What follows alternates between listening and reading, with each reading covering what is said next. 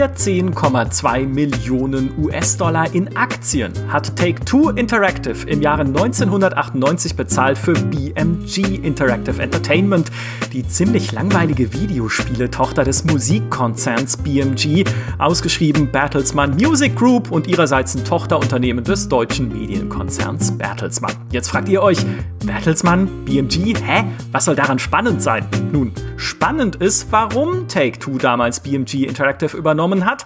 Es ging nämlich gar nicht um deren Spielegeschäft an sich, wie gesagt, das war ziemlich langweilig, sondern um eine kleine Indie-Marke im Portfolio von BMG. Der Name dieser Indie-Marke war Grand Theft Auto, kurz GTA. Wow, da könnten sich ein paar Leute bei Bertelsmann hinterher richtig geärgert haben. Aus der Übernahme von BMG und von GTA entstand kurz darauf Rockstar Games. Der Rest ist Geschichte, aber eine durchaus interessante, denn Take-Two ist zwar einer der großen Videospiel-Publisher aus den USA, aber keiner, den man so sehr auf dem Schirm hat wie Activision oder Electronic Arts. Denn Take-Two hat auch ein sehr seltsames Portfolio. Ich meine, einerseits sind sie der Konzern hinter großen Namen wie GTA und Red Dead Redemption, aber auch hinter Civilization und Bioshock und ihnen gehört sogar Kerbal Space Program. Ich meine, tolles Spiel, aber wie passt das zusammen?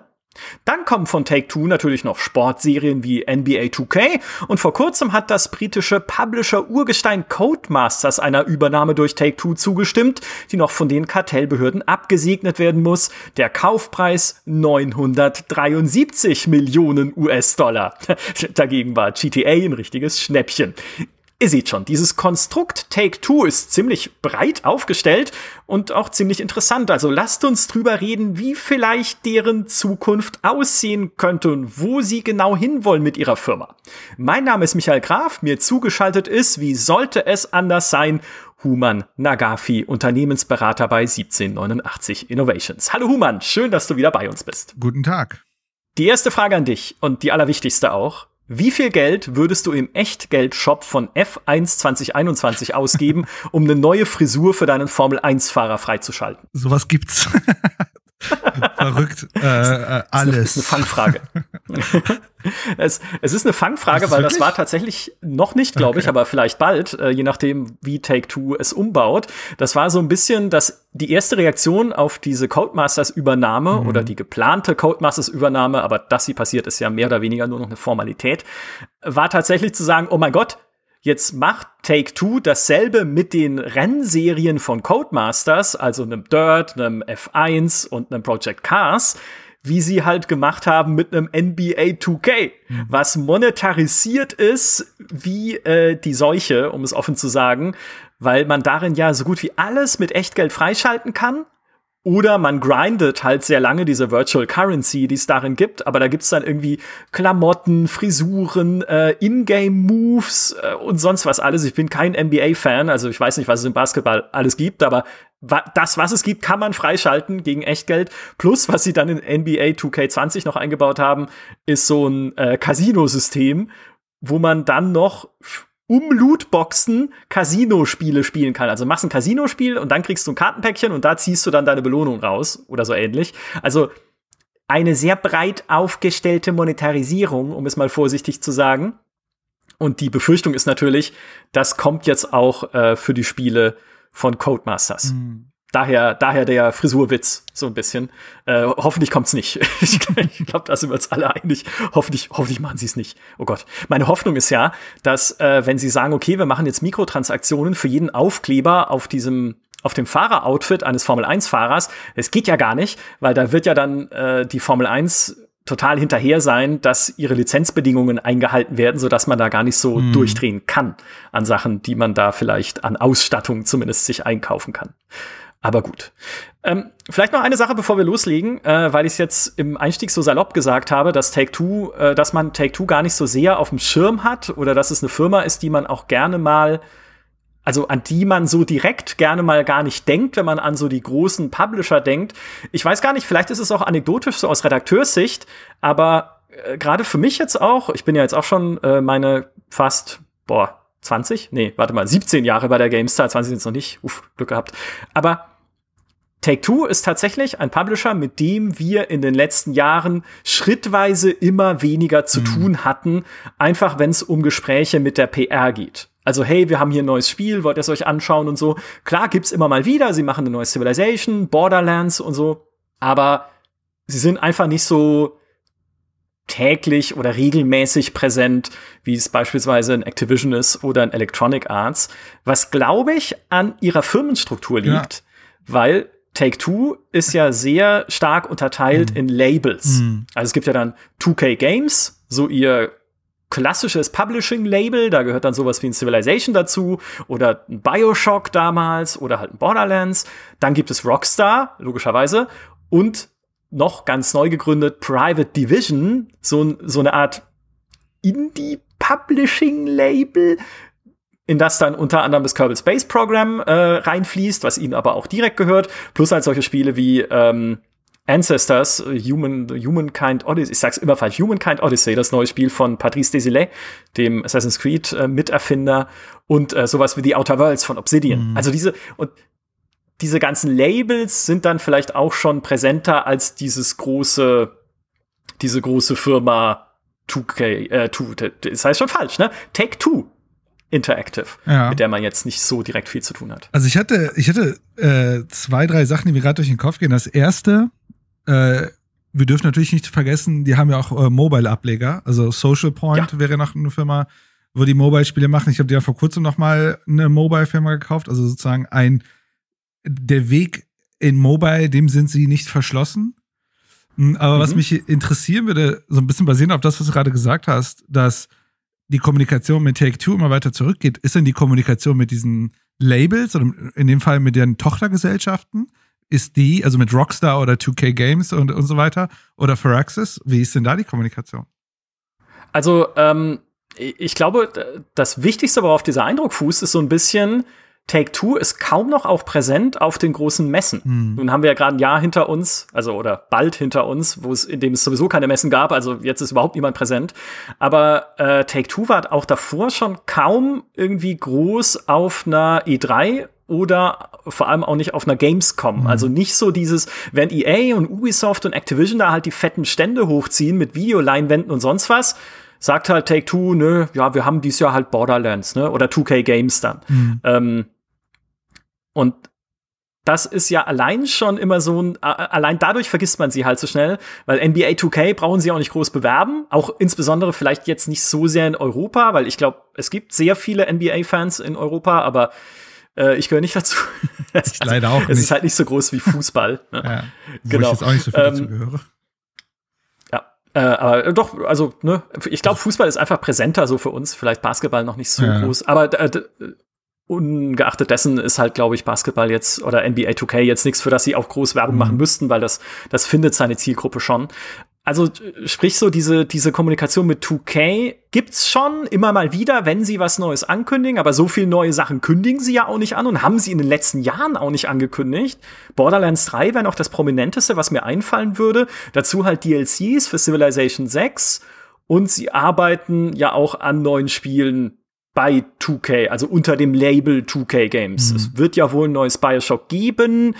Die Stellenausschreibungen und die Sachen, die wir schon auch in Interviews gehört haben, deuten ja darauf hin, dass es so vielleicht ein Loot-Shooter-Service-Game werden könnte, aber nichts genaues weiß man nicht. Äh, plus, ähm, wer weiß, was sie sonst noch mal. Phyrexis macht auch irgendwas, hoffentlich ein neues XCOM. Ne? Wir können alle die Daumen drücken. XCOM 3, wir wissen es nicht, aber ach, möge es kommen. Mhm. Aber auch das, ne, noch nicht announced. Also eine sehr niedrige Frequenz von Spielen bei 2K Games. Private Division ist halt immer mal wieder, jetzt auch häufiger natürlich das Gespräch gewesen, weil die halt ein paar mehr Releases hatten, aber jetzt auch nicht so, dass man ständig guckt, okay, was machen die eigentlich gerade und was kommt als nächstes. Und Rockstar, Rockstar ist besonders. Ähm, weil äh, Rockstar auch innerhalb von Take-Two eine eigene Organisationseinheit ist mit eigener PR, eigenem Marketing und äh, überhaupt einer eigenen Identität. Ähm, die reden natürlich auch alle miteinander. Also es ist jetzt nicht so, dass die irgendwie äh, die Rockstar-Leute äh, bei Take Two im Keller sitzen oder so. Mhm. Aber die haben, also beziehungsweise die, die steuern ihre Kommunikation schon sehr eigenständig. Auch wenn sie für GTA Online dann neue DLCs ankündigen oder so, oder wenn sie halt bei Red Dead Redemption äh, logischerweise die PC-Version kommt und dann hörst du mal wieder was von denen. Ähm, aber auch sonst, es ist zum Beispiel bei Rockstar mega schwer, an jemanden zu kommen für ein Interview. Hm. So irgendwie alle Jubeljahre heißt es mal, okay, ihr könnt jemanden von uns interviewen, der irgendwas macht bei Red Dead Redemption. Keine Ahnung, die Musik oder sowas. Äh, spannend, okay, gut, ja, ganz interessant. Auch Spielemusik immer ein spannendes Thema. Aber sie sind einfach nicht so zugänglich und offen. Und man hört ja auch so aus Rockstar heraus, dass diese Firmenkultur, insbesondere bei Rockstar selbst, also ich will es nicht überzeichnen, aber es hat so was Sektenähnliches. Mhm. Wo wirklich auch Leute, die in niederen Positionen dort arbeiten, nicht mit den Firmenuberen bei Rockstar und den Kreativen reden. Also sich auch gar nicht trauen, die anzusprechen, sondern äh, wenn dann halt irgendwie ein Sam Hauser da ist und einen Vortrag hält und natürlich ist es spannend, was er sagt, aber dann geht man danach nicht hin und sagt, hey Sam, äh, wie war das Mittagessen? Ne? Also auch eine sehr sehr seltsame Struktur eigentlich für so ein und sehr, sehr eingeschworene Struktur irgendwie mhm. äh, für so ein eigentlich ja wahnsinnig wichtiges und, und ja mega großes und mega lukratives auch äh, Spieleunternehmen. Also Rockstar, Rockstar ist echt, ist echt speziell.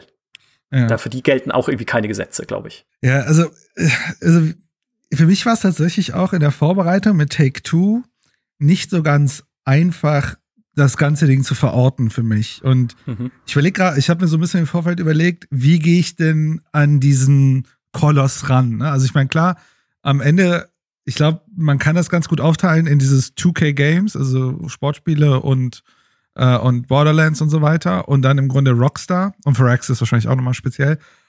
Ähm, aber dieses Unternehmen ist sehr also ich habe es mir angeschaut und ich finde, es ist so ein Gegenprogramm zu Nintendo, was wir bisher gemacht haben. Und es ist eigentlich ein Gegen mhm. absolutes Gegenkonzept zu Valve. Ähm, ja. Weil wenn ich mir das anschaue und auch so ein bisschen die Historie mir angucke, woher kommt diese Firma? Also Take-Two, die haben sich dann irgendwann, wann haben sie sich gegründet? 93 oder so? Das ist schon ewig her. Ähm, die haben äh, im Wesentlichen haben sie ein paar Spiele veröffentlicht, dann haben, dann haben sie eigentlich so diese klassische Strategie gefahren der, des anorganischen Wachstums, haben ganz viel gekauft, dann haben sie irgendwann versucht, ihre eigene Distributionspipeline zu, aufzubauen, haben Unternehmen gekauft, die in der Distribution sind, also eine Vertrieb, äh, Produktion und Vertrieb von, von physischen Spielen. Äh, und dann kam ja das mit äh, BMG, was ja auch ein Riesending war.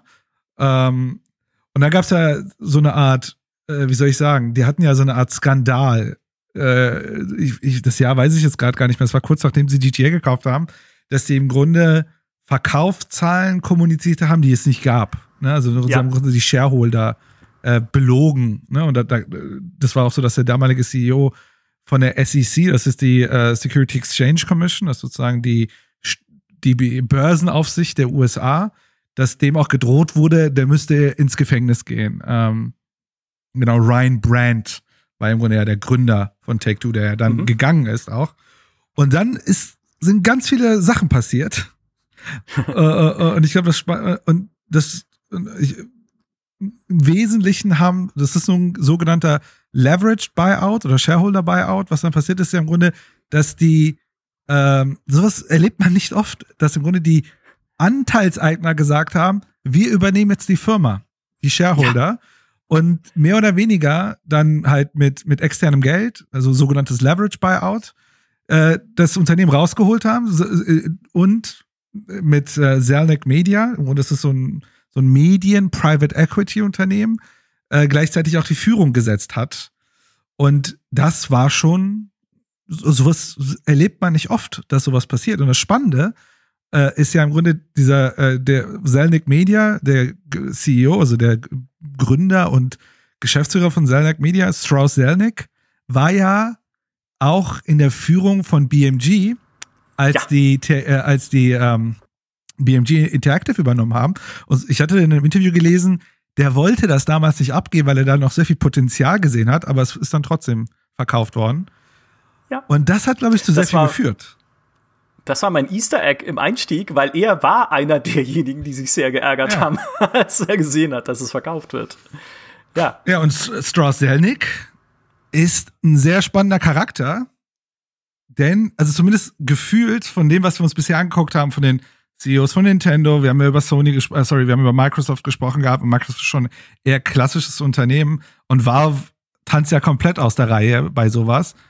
Ist mhm. Strauss Zelnick eigentlich ein sehr klassischer, ich nenne es mal, äh, ja, klassischer Manager. Also hat einen Harvard-Abschluss, äh, eine Harvard-MBA gemacht und der ist so, ne, den könntest du im Grunde austauschen und in irgendeine andere Industrie setzen. Ich glaube, da würde er auch genauso gut funktionieren. Ähm, und ich glaube, das war so ein bisschen für mich so diese Schwierigkeit, daran zu gehen, ist gefühlt schaue ich mir hier ein, ein ganz klassisches Unternehmen an, äh, was das für mich nicht viel mit Gaming zu tun hat. Also, wenn ich mir sozusagen die Strukturebene angucke, ne, was im Grunde weil es ja meine mhm. Perspektive mhm. ist. Ähm, mhm. So wie, wie, wie strukturieren die sich, wie äh, arbeiten die zusammen, ne? Äh, wie werden Entscheidungen getroffen, wie sind Führungsverständnisse. Denn ich glaube, Strauss Zelnick hat einen unglaublichen Einfluss auf, auf Take-Two Interactive. Und eine Sache, vielleicht auch vorab, das ganz vorab, man muss doch sagen, Take-Two ist aktuell unglaublich erfolgreich. Also der mhm. Aktienkurs ist ja explodiert. Ähm, wenn man, keine Ahnung, in 2012 hat man, glaube ich, so um die 20, 30, äh, ja, 20, noch keine 20 Dollar bezahlt äh, für eine Take-Two-Aktie und heute liegt sie bei 170 Dollar. Und die ist 2017 ja richtig explodiert. Und, und jetzt kommt wirklich das Besondere, das ist wirklich etwas, was man sehr selten sieht, die haben keine Schulden. Die Firma ist sauber. Ah. Also, ah. die haben ah. zwei Milliarden in Cash und null in langfristige Schulden. Sowas sieht man fast nie. Okay. Das wusste ich selbst nicht. Das ist spannend. Ja, ja. Null Schulden. Also ein bisschen auch das, auch ein bisschen so der Nintendo, äh, das, äh, das Nintendo-Phänomen äh, auch, ne, den es ja ein bisschen ähnlich geht.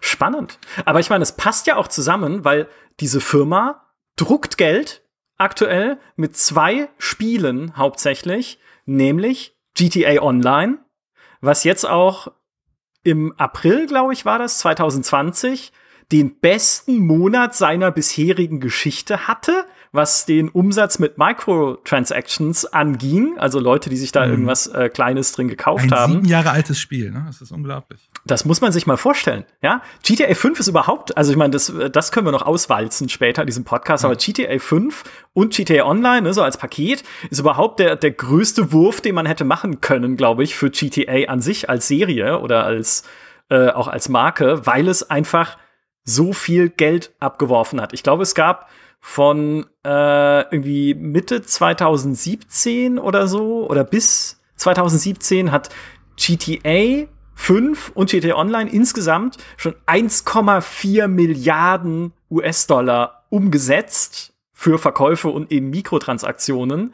Und ich meine, das war jetzt vor drei Jahren und seitdem ist GTA Online weiter gewachsen. Also da kann man sich da mal überlegen. Ich glaube, inzwischen sind es knapp 600 Millionen Dollar im Jahr gewesen, was so kolportiert wird an Umsatz ja. von Mikrotransaktionen also, durch GTA Online. Ich habe ich hab, Junge. Ich hab gelesen, GTA 5 inklusive GTA Online hat jetzt 6 Milliarden Umsatz gemacht, seitdem oh. es existiert. Und damit gilt es als, also es gilt zum einen als das teuerste Entertainment-Produkt aller Zeiten mit 250 Millionen Produktion. Und gleichzeitig mhm. gilt es aber auch als das erfolgreichste Entertainment-Produkt aller Zeiten. Also Film, Buch, Musik, alles zusammengenommen ist GTA 5 das erfolgreichste Entertainment-Produkt, also äh, Medien-Interactive äh, äh, ähm, Produkt, was jemals produziert wurde. Und ich hatte, ich habe mir so, ein, so, äh, eine Analyse angeguckt, und man meinte, wenn wir, wenn wir in den Film gehen, sagen wir immer, ne, Bo Box Office, sozusagen Launch Day, das ist dann immer so wichtig, wie viel Umsatz macht es in einem Launch Day. GTA 5 hat im Pre-Order, also bevor Launch, 1,8 Milliarden Dollar gemacht. Der, äh, okay. Ein krasses Produkt, würde ich mal so stehen lassen. Kann man sagen, ja. Also echt im Pre-Order sogar nur. Okay, dann war die Zahl, die ich gerade genannt habe, wahrscheinlich irgendwie schief mit den 1,4 Milliarden. Ja, also die. Das nehme ich zurück. Aber es sind einfach hohe Zahlen, da kenne ich nicht ja, aus. Ich muss sagen, ich, ich habe lustigerweise habe ich GTA 5 zweimal einmal für die PlayStation 3 und einmal für die PlayStation 4, denn das kommt ja auch noch dazu. Es ist ja ein Cross-Gen-Title und man munkelt, ja. es kommt ja nächstes Jahr auch für die, für die PlayStation 5 und die Xbox äh, Series X raus. Also ja, drei kommt Gens. Es, ja, ja klar. Ja. Wir spielen seit 2013 dasselbe Spiel und werden es wahrscheinlich auch noch weiterspielen. Ja. Äh, wenn es nach äh, Take-Two und Rockstar geht. Das ist abs also die, die Größenordnung von GTA Online, das kann man echt nicht ähm, irgendwie äh, unterschätzen, ist das, ist, äh, ja, ist, ist einfach gigantisch, was das einfach an Geld abwirft. Aber das zweite Spiel, äh, was ich vorher noch meinte, was wir halt weniger auf der Uhr haben, weil wir Basketball nicht mögen. Nein, also wie gesagt, ich mag's nicht ähm, oder ich äh, bin so eher nicht so der Fan. Also ich mochte das alte NBA Jam auf dem Super Nintendo, wo man noch so Feuerbälle werfen konnte und die Leute das wegprügeln durfte. Das letzte Basketballspiel, was ich glaube ich gespielt habe, war bei einem Schulfreund von mir irgendwie 95 oder 94 in NBA Live, äh, damals noch von EA, glaube ich. Und das fand ich ganz lustig.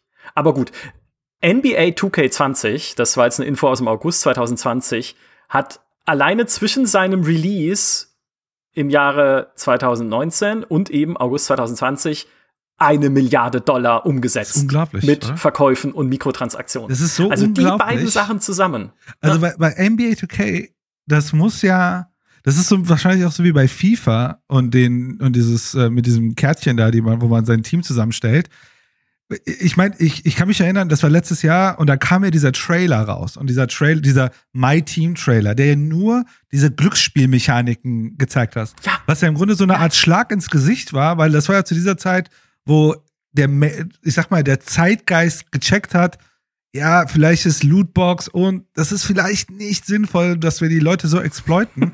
und dann kam dieser Trailer, wo du, es war, ich meine, das war dieser My Team Trailer, aber es hat im Grunde nur Casino Gameplay gezeigt. Und du denkst dir dann noch, man spielt auch noch Basketball, oder? So. Ja. Und ich glaube, das war für ja. viele Leute wirklich so ein Schlag ins Gesicht, wo ich auch, also ich meine, ich bin jetzt nicht, ne, ich habe jetzt kein Problem mit Basketball und so, aber wo ich mir dann auch dachte, aber vielleicht geht man jetzt langsam zu weit. Aber dann guckst du dir die, die Umsatzzahlen an und denkst du so, ha, anscheinend nicht. Ja. Da ist wahrscheinlich noch Luft. Es das ist äh, tatsächlich, ja. Und aber genau dieser Trailer ist nämlich spannend, weil so ging es mir damals auch. Das ist ja auch das, was die Angst äh, mancher Spieler jetzt auslöst nach dieser Codemasters-Übernahme, mhm. zeigt halt eindeutig, wie business-driven Take-Two ist. Und ich finde noch, noch krasser und spürbarer auch, als es andere Publisher versuchen darzustellen. Ich sage nicht, dass EA irgendwie die Chefetage da sitzt und sagt so, ja, womit können wir heute kein Geld verdienen? Ja, also so ist es auch nicht. Aber was wir zumindest gesehen haben bei einem EA, bisschen vielleicht bei Activision mit Crash Bandicoot und was sie da gemacht haben, ist so ein, ein Streben nach Fanservice und nach einem auch nach einem Gefühl so des vor allem bei EA, dass wir hören euch. Ja, hey, okay, die Lootboxen oder die das insgesamt dieses Loot-System in Battlefront 2 war übertrieben wir haben euch gehört, das gibt's jetzt nicht mehr. So in Star Wars Squadrons haben wir gar keine Mikrotransaktionen, weil es auch nur ein kleines Projekt ist, deswegen gibt's auch weiter Mikrotransaktionen in FIFA, aber müssen wir jetzt nicht weiter drüber reden. Und dieses solche Statements gibt's von Take Two überhaupt nicht. Mhm. Ja, also die stellen sich, die machen ja auch keine eigene Pressekonferenz mhm. zum Beispiel äh, auf der E3 oder so. Also sie stellen sich gar nicht so öffentlich dar, als wir tun etwas für unsere Community und unsere Spieler, sondern sie hauen halt einfach dann so ein Ding raus wie NBA 2K, äh, trotzen dem Sturm, den es ja gab. Auch wir haben es sehr, sehr schlecht bewertet. Auch viele äh, andere Medien haben es sehr schlecht bewertet, trotzen dem Sturm. Und äh, schauen sich dann ihren Kontoauszug an, mhm. der um einen, äh, warte mal, wie viele Stellen ist eine Milliarde? Zehn? Ja, genau. Um einen zehnstell nee, doch, um einen zehnstelligen Betrag gewachsen ist. Und das ist eine also, ehrlich gesagt, ich finde es recht überraschend, dass Unternehmen nach der Maxime heute noch funktionieren können. Aber für sie funktioniert es. Ja, und das ist tatsächlich, was meine Herausforderung war in, in, der, in der Recherche. Mh, weil, wenn ich mir Take Two angucke, also man muss auch ein bisschen aufpassen, äh, äh, wenn man sich die Geschäftszahlen anguckt.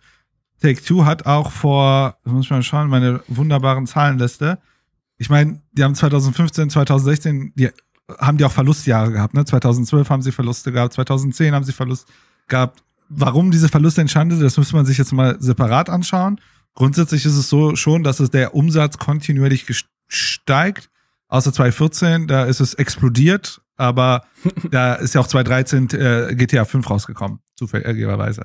Ähm, aber wenn man sich insbesondere die letzten Jahre, so seit 2017 anguckt, sieht man, die haben anscheinend eine Mechanik für sich gefunden.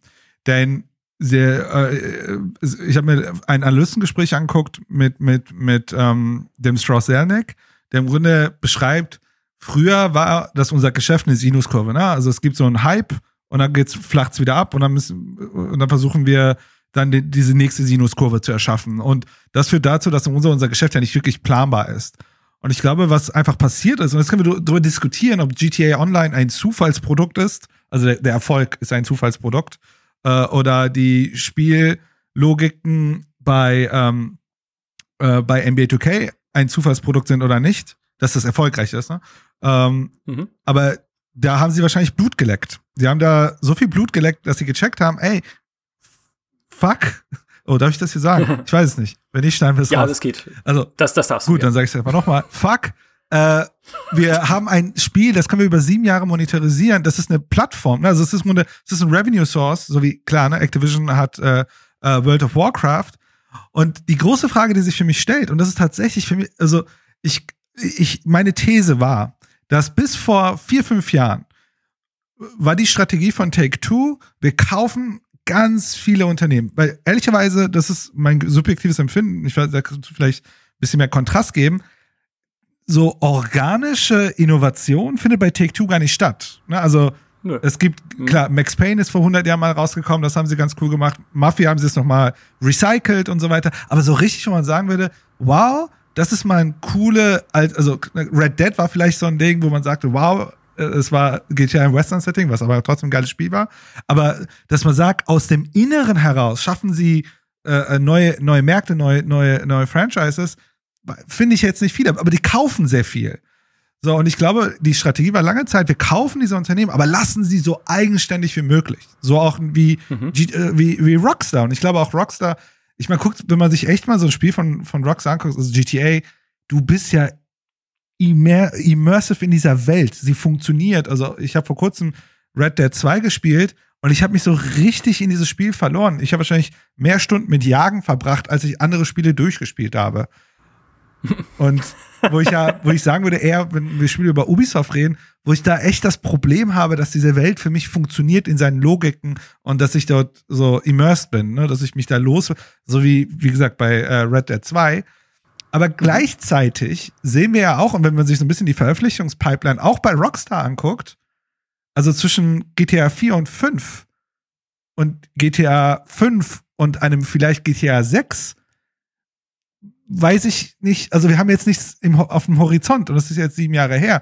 Und dann stellt man sich die Frage, als sie irgendwann gecheckt haben, was sie dort haben, ne, diese, diese Plattform, die Geld erzeugt, ne, GTA Online, der immer wieder plane, planbar Geld erzeugt und NBA 2K, dass dann im Grunde mhm. Ressourcen jetzt auf Sachen gehen, die lukrativer sind und damit im Grunde ein GTA 6, wie es immer auch sein könnte, damit weniger realistisch oder weiter wegrückt oder depriorisiert wird oder sozusagen, dass man, also was ich mich auch frage im Spieldesign ist, haben die Designer Bock, neue Spiele zu machen? Oder wollen sie lieber so Spiele betreuen wie ein GTA Online und sagen, ey cool, äh, damit machen wir ja mega viel Revenue, weil am Ende ist zumindest, äh, was ich mitbekommen habe, die Spieledesigner profitieren ja jetzt nicht unbedingt von den Microtransactions. Ja, also ist eine gute Frage. Ist ja dann halt auch immer der, ich meine, wenn du bei wenn du bei Rockstar ohnehin arbeitest, hast du ja, glaube ich, nicht das Gefühl, einen schwierigen oder einen äh, schwierig vielleicht schon, weil da gab es ja auch äh, viele Crunch-Vorwürfe ja, und so, aber einen unsicheren Arbeitsplatz zu haben, das wollte ich eigentlich mhm. sagen. Und wie wenn du halt natürlich so einen Service etablierst, hast du das Gefühl ja noch weniger, weil wenn ich da arbeiten kann und sage, okay, es gibt halt diese Milliarden Gelddruckmaschine GTA Online, naja, okay, meine Familie bringe ich damit erstmal ein paar Jahre lang durch den Winter und muss mir halt nicht jedes Jahr äh, einen neuen Job suchen. Weil das ist ja auch oft so bei diesen Spieleprojekten, dass sie high on fire sind, gerade in den USA. Ja, du holst dir die Leute, wenn du sie brauchst, ja, dann hole ich mir halt irgendwie noch ein paar ähm, Modellereien oder äh, Pro Programmierer, die mir irgendwie bei dem Projekt helfen können. Aber wenn es fertig ist, und ich nicht sofort eine Anschlussarbeit für sie habe, sind sie auch schnell wieder draußen. Mhm. Und bei so einem Service-Game ist es ja dann was ganz anderes, wo du sagen kannst, okay, daran arbeite ich jetzt eine Zeit. Und ich glaube, deine Theorie ist auch gar nicht so verkehrt. Ich glaube, also ich,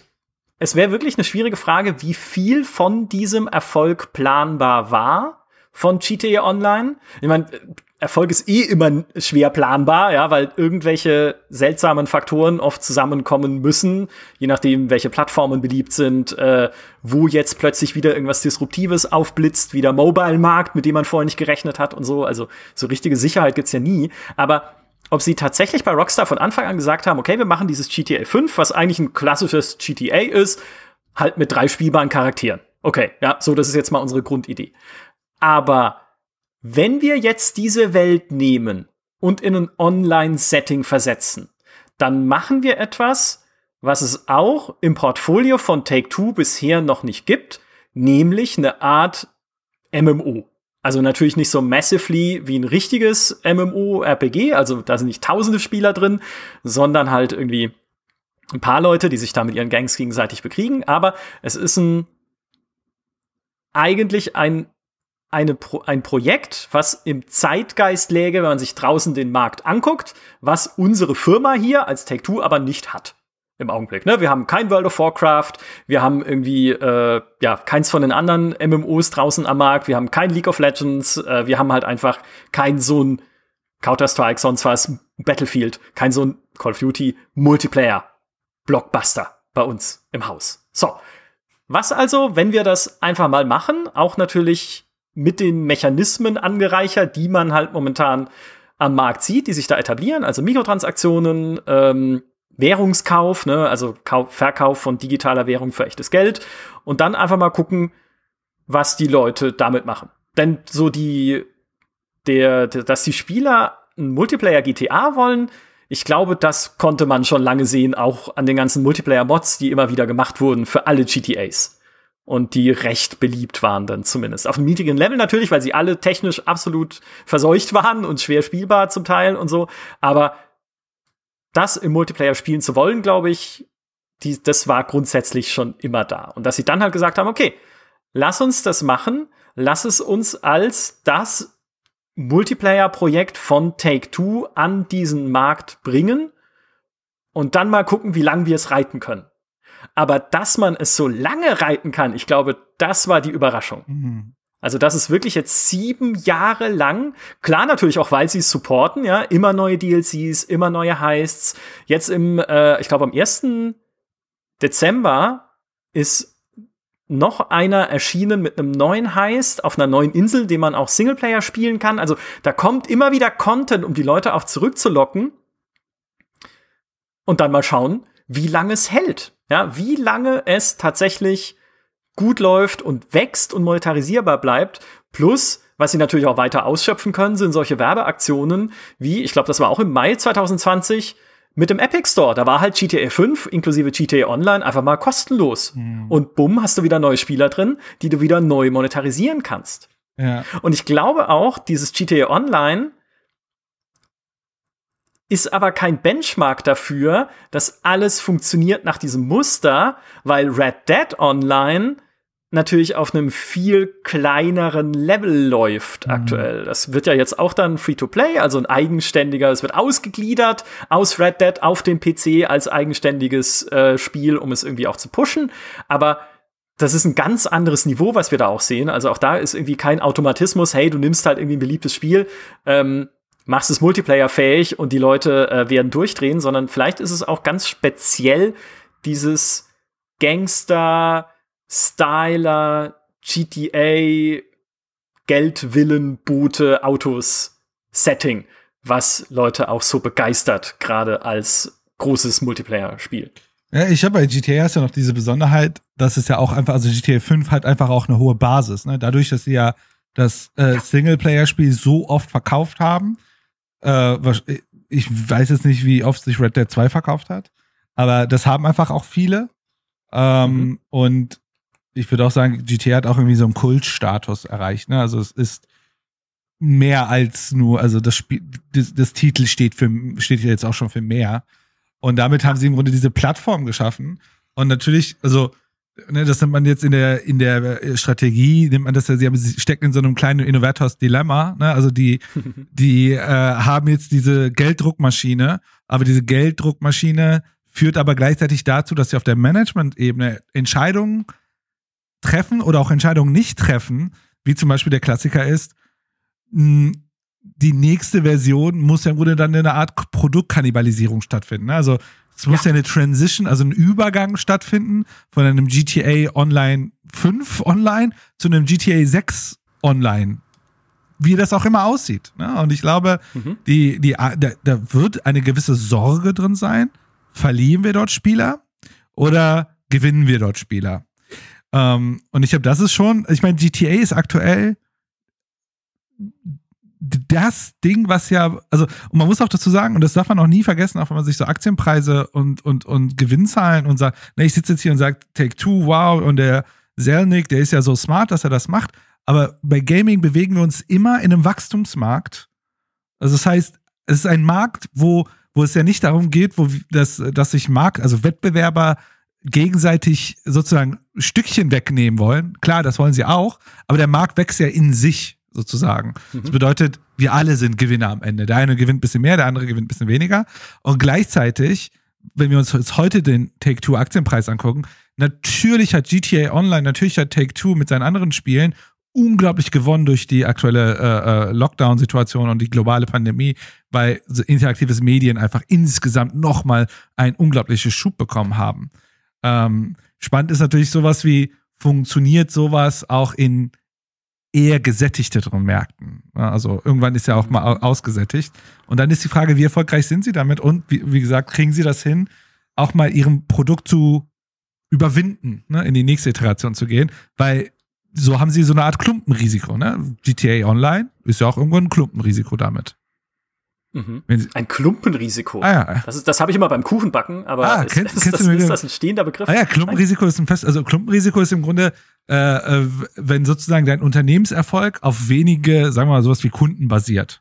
Ne? Ah. Also ich zum Beispiel, sagen wir mal, als äh, kleiner, also als Beratungsfirma haben wir immer das Ding, wenn wir nur ein oder zwei Kunden haben und einer, der eine fällt und, und der macht 80 Prozent unseres Umsatzes aus und der bricht uns weg, sind wir morgen tot. Also Klumpenrisiko, okay. sozusagen, du hast einen Riesenbrocken in deinem Portfolio, der im Grunde am Ende dein Leben oder deine Niederlage definiert. Und ja, World of Warcraft für Activision. World of Warcraft ja, ganz genau. Activision, genau. absolut. Ist ein Klumpenrisiko. Ja, oder lange Zeit gewesen zumindest. Ähm, sehr gutes Beispiel auch, weil das, äh, ich erinnere mich noch auch lebhaft da die Geschäftsberichte zu lesen bei Activision, in der, in denen immer natürlich die Warnung drinstehen musste, Leute, wenn World of Warcraft irgendwann nicht mehr funktioniert, haben wir ein Problem. Mhm. Und klar, äh, das ist tatsächlich momentan nicht absehbar bei GTA Online, weil hey, die Leute freuen sich jetzt schon wieder auf die Next-Gen-Version, dann auf den neuen Konsolen, die sie gekauft haben. Aber äh, absolut nachvollziehbar, wenn du halt in dem Fall gut zwei solche Cash-Cows hast was tust du, wenn es sie nicht mehr gibt? Oder gäbe, aus irgendwelchen Gründen. Und sei es eine Lootbox-Regulierung findet dann doch mal irgendwann statt. Mhm. Und es gibt irgendwelche Behörden, die sagen, vielleicht nicht in den USA, aber in Europa, Leute, das geht so nicht. Ja, ihr verkauft das an Kinder, da ist zwar kein richtiges Glücksspiel mit echtem Geld drin, also deshalb ist es nicht illegal, aber trotzdem müssen wir es jetzt erst ab 18 Jahren freigeben und schon bricht dir ein Teil deiner Userbase weg, weil halt einfach alle Minderjährigen es plötzlich nicht mehr off also nicht mehr spielen dürfen, ist bisschen, aber ne, offiziell dürften sie es nicht mehr kaufen. Ähm, und ja, was ist dann? Was machst du dann als Take-Two? Und ich weiß nicht, wir haben ja, ich habe es ja vorhin schon ein bisschen, ein bisschen umrissen mit ihren Labels und wir haben ja gesehen, okay, sie haben sich ein bisschen verbreitert. Äh, Playdots übrigens ist die zweite Mobile-Firma, die sie übernommen haben, mhm. ich glaube im Jahr 2019, die dieses Two Dots gemacht haben, dieses, dieses Mobile-Spiel, wo man, wo man Punkte verbindet. Ich kann leider nicht mehr drüber sagen, als dass man Punkte verbindet, aber es scheint sehr beliebt zu sein. Also einerseits gehen sie halt auch da ne, Richtung Mobile, klar wie alle, einfach. Ähm, und das andere ist halt wirklich dieses dieses Publishing-Label für Indie-Spiele oder für Third-Party-Entwickler, mhm. dieses Private Division. Weil als sie das gegründet haben, sage ich ehrlich, saßen wir alle bei der GameStar und haben gesagt, warum? Ja, warum? Warum? Wo, wo, was, was will Take-Two, das doch zwei Cash-Cows gleichzeitig reiten kann? Das schafft nicht mal der beste Cowboy, ja? was wollen die jetzt mit diesem Label für kleine Spiele. Und meine hintergründige und gemeine Theorie ist, sie hoffen, dass sie über dieses Label an Spiele kommen, die oder an Marken kommen, also oder an Ideen oder an Konzepte oder sowas kommen. Also das so als Inkubator zu benutzen für Mikroinnovationen im Game Design, dass da wieder etwas entstehen kann, dass man dann ausbauen kann wieder zu etwas, das so ist wie GTA Online oder ein NBA 2K. Also, ne, da hat dann irgendjemand irgendeine, so wie damals GTA auch, ne, irgendjemand eine kleine Idee, ich fahre aus der Top-Down-Perspektive mit einem Auto durch eine Stadt und kann Passanten überfahren. Mit lustigen Missionen und Satire.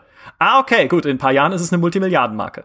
So, und dass sie halt gerne sowas, also versuchen zu akquirieren, natürlich auch noch andere Sachen, ne, brauchst ja ein bisschen buntes Portfolio, aber halt schauen, vielleicht kriegen wir so den äh, nächsten Patrice Desilet zu mhm. uns, der uns wieder oder den nächsten äh, Sam Hauser oder Dan Hauser, um bei Rockstar zu bleiben, der uns dann wieder helfen kann, sowas aufzubauen. Und wir müssen es halt nicht erst akquirieren, wie in Codemasters, wenn es fast eine Milliarde Dollar kostet, sondern halt, wenn es noch klein ist und sich entwickelt. Ja, ich, ich, absolut. Und ich glaube, da also wenn wir auf der einen Seite dieses, ich sag mal, diese Theorie Innovators Dilemma nehmen, gibt es mhm. ja auch zu Innovators Dilemma ein Modell der Lösung, die nennt sich Innovators Solution.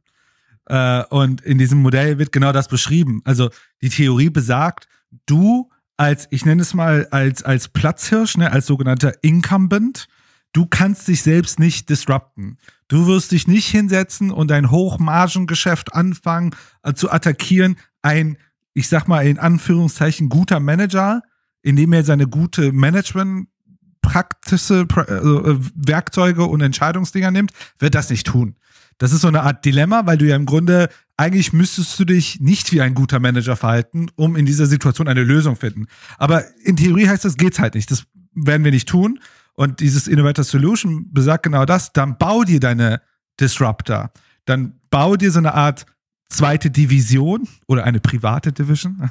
Äh, und mach dort deine, wie du schon selber sagst, ne, inkubiere deine Disruptor, die dich vielleicht sogar dich selbst disrupten und versuch dann im Grunde so eine Art Zyklus zu erschaffen, dass dann irgendwann dein Hoch, also du, die Idee ist immer, du hast Hochmargengeschäft, das wird irgendwann aussterben und die andere Seite muss aber, fängt im Niedrigmargengeschäft an, also klein, keine, ne, kein großes Gewinn und so weiter, aber eventuell schafft es durch eine neue technologischen Kniff, durch ein Geschäftsmodell, Innovation, durch irgendwas, diesen hochzukommen und im Grunde dann diesen Platzhirsch äh, äh, ähm, ja, zu ersetzen. Äh, aber das muss immer außerhalb der des sozusagen dieses Platzhirsch-Systems passieren. Und das könnte sein, dass Private Division im Grunde genau dieses Vehikel sein soll, ne? dieser Experimente, dieser, dieser Wetten auf neue Themen. Ist natürlich schlecht, wenn dann so ein Outer, Outer Worlds gemacht wird. Und das war ja, glaube ich, für die noch recht erfolgreich. Aber das jetzt bei Microsoft ist. Ja, das habe ich auch gedacht. Wie müssen die sich auch dann wiederum geärgert haben? Weil ich glaube, das war nämlich tatsächlich das Hintertürchen, was sie sich offen halten wollten, um Obsidian zu kaufen, mhm. Outer Worlds. Und dann schnappt sie ihnen Microsoft weg. Und auch das war ja, ist ja so eine klassische Take-Two-Vorgeschichte. Erst publishen sie die Spiele mhm. und dann übernehmen sie die Studios. Bei Phyrexis Außer bei Phyrexis, ne? da hat's irgendwie aber bei Phyrexis hat's ein bisschen, äh, griff's ein bisschen ineinander, weil Take-Two vorher schon die Civilization-Rechte ja übernommen hat genau. von Infogramm, ja, die genau. dann pleite gegangen sind. Ja. Und dann sind sie zu Phyrexis gegangen und haben gesagt, hey, ihr seid doch eigentlich die ursprünglichen Civilization-Entwickler, unter anderem mit Sid Meier. Wir haben hier eure Marke wieder zurückgekauft, entwickelt doch Spiele und dann haben sie sie gekauft. Genau. Ähm, oder wie es damals auch war bei äh, Visual Concepts und Kush Games, die ja im Prinzip die Studios sind, die jetzt hinter der ähm, hinter den 2K Sportspielen stecken. Die gehörten damals Sega bis mhm. 2005 und Take-Two war ihr Publisher insbesondere in Nordamerika. Und sie liefen damals auch schon unter dieser 2K irgendwas, ne, Jahreszahl. Also zum Beispiel äh, NFL 2K5 mhm. damals, ähm, 2005. Und dann hat ähm, Take-Two gesagt, okay, wir übernehmen das, wir kaufen das, nachdem sich EA die NFL-Rechte gesichert hatte für die eigene Madden-Serie, logischerweise. Und Sega gesagt hat, wir haben da keinen Bock mehr drauf, hat Take-Two gesagt, du, wir sind doch eh gerade euer Publisher, dann übernehmen wir diese Serien. Und so haben sie dann auch dieses 2K-Label erst im breiteren etabliert. Also das gab es vorher gar nicht. Erst nachdem sie dann diese Sportspiele, die sie schon vorher vertrieben hatten, in ihr Portfolio fest übernommen hatten und diese Studios aufgekauft hatten, mhm. haben sie dann gesagt, machen wir da ein eigenes Label draus. Ähm, ja, und ich glaube, das, das war auch der heimliche Plan bei Obsidian. Weil ich glaube auch tatsächlich, vielleicht hat sich da auch jemand überlegt, hm, also Obsidian sind ja nun mal Rollenspielentwickler und die könnten ja vielleicht auch Open World machen und vielleicht könnten die uns sowas machen in weiß nicht, absehbarer Zeit oder irgendwann, wie es ein Skyrim ist mhm. oder ein Fallout. Also so ein äh, bisschen Oder man gibt den Bioshock. Oh Gott, ja. Nee, oh, echt? Bioshock? Hm, das ist ja, jetzt hast du mich überrumpelt. So ein Fallout Bioshock, Bioshock ist ja kein Rollenspiel. Ja, ich meine, die, Boah, wie geil wäre das? Ja, die nehmen, nehmen Bioshock und machen, ich meine, die Narrative von Bioshock ist ja ganz cool. Äh, mhm. Und dann macht man im Grunde eine Art Rollenspiel draus. Aber ja, aber ja, kaufe ich. Das nehme ich. ja. Ja, und eben bei Bioshock ist es ja auch jetzt dieses, klar, sie haben ein Studio dafür, das gerade dran arbeitet, offenbar. Oder offensichtlich eigentlich, ne? Also da muss man jetzt nicht tief graben, um das äh, irgendwie an allem ablesen zu können, was sie tun. Und es halt zu etwas baut, wie es vielleicht ein Destiny ist. Ja. Also zu so einem lieber ein Rollenspiel Online Loot-Shooter, ja, li äh, lieber, natürlich, ja. Also alles besser als noch ein Loot-Shooter. Da würde ich auch sagen, ne, also dann habt ihr die letzten fünf Jahre verpennt, wenn ihr jetzt noch einen Loot-Shooter macht, aber wer weiß, vielleicht ist es ja cool. Und Marvel's Avengers ist zwar, finde ich, nicht der allerbeste Loot-Shooter, aber sowas erscheint ja auch noch. Also, aber mit nicht dass kein sie Erfolg, da eher so in die ne? Richtung also, Das ist bei Marvel ja ganz mit, interessant, die sind ja. ja recht. Also, da kann man wenigstens sagen, anscheinend äh, funktionieren irgendwann die Mechaniken nicht mehr, weil ich glaube, über wen wird das gepublished? Über Capcom? Ich weiß es gerade gar nicht. Äh, über Square. Also Square, Square Enix. Und die haben, glaube ich, ja mit einem Verlust sogar gemacht jetzt.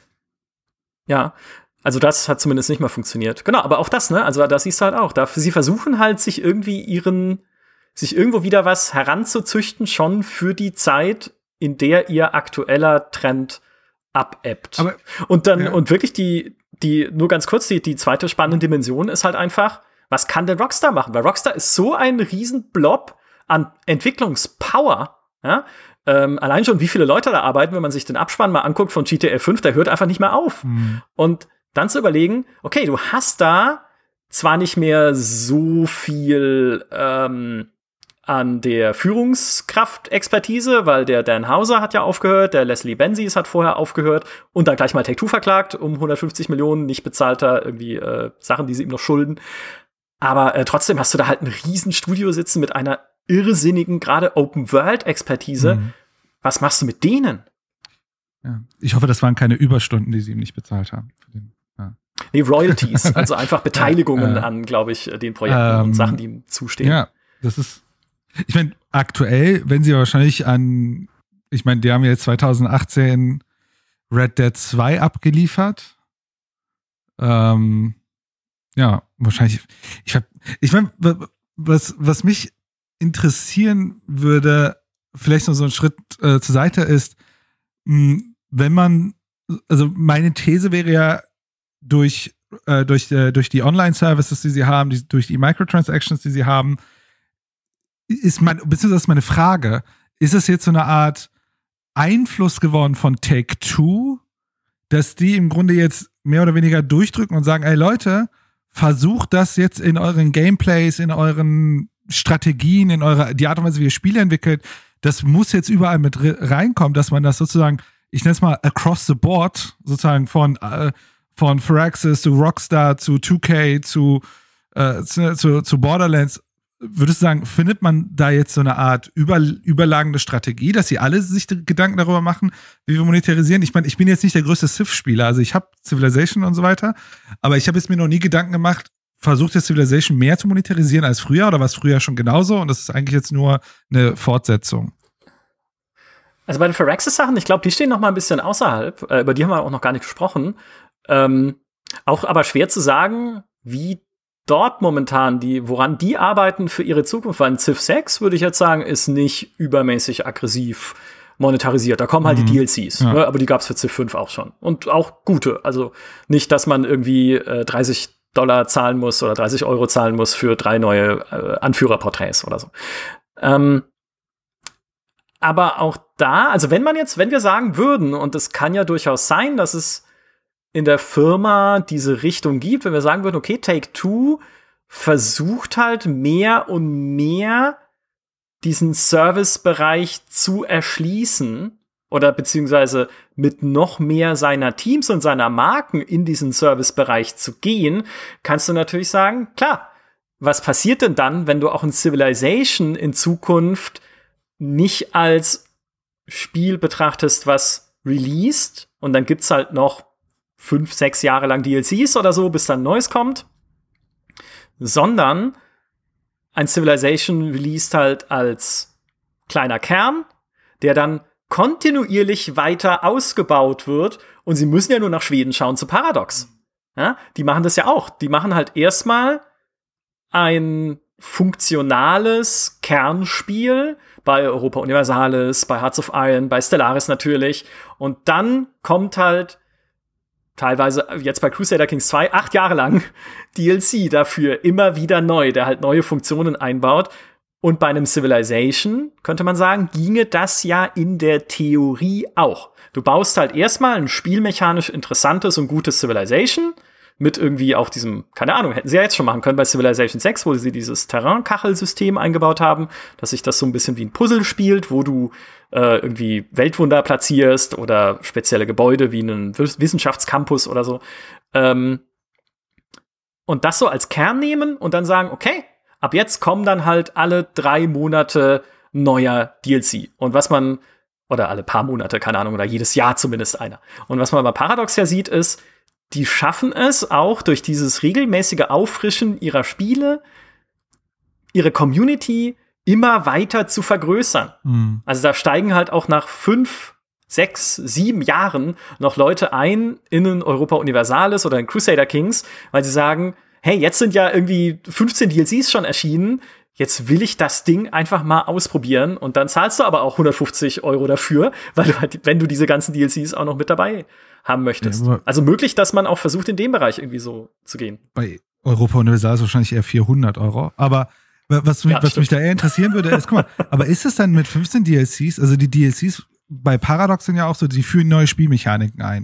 Und diese Spielmechanik machen das Spiel eigentlich komplexer.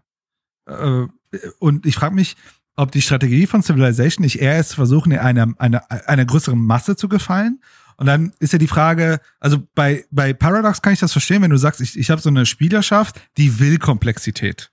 Ne? Und das baut sich auch auf und man fuchst sich überall rein und dann hat man schon, und die kann man auch gut abmonetarisieren, weil die wollen auch immer wieder neue Spielmechaniken über acht Jahre.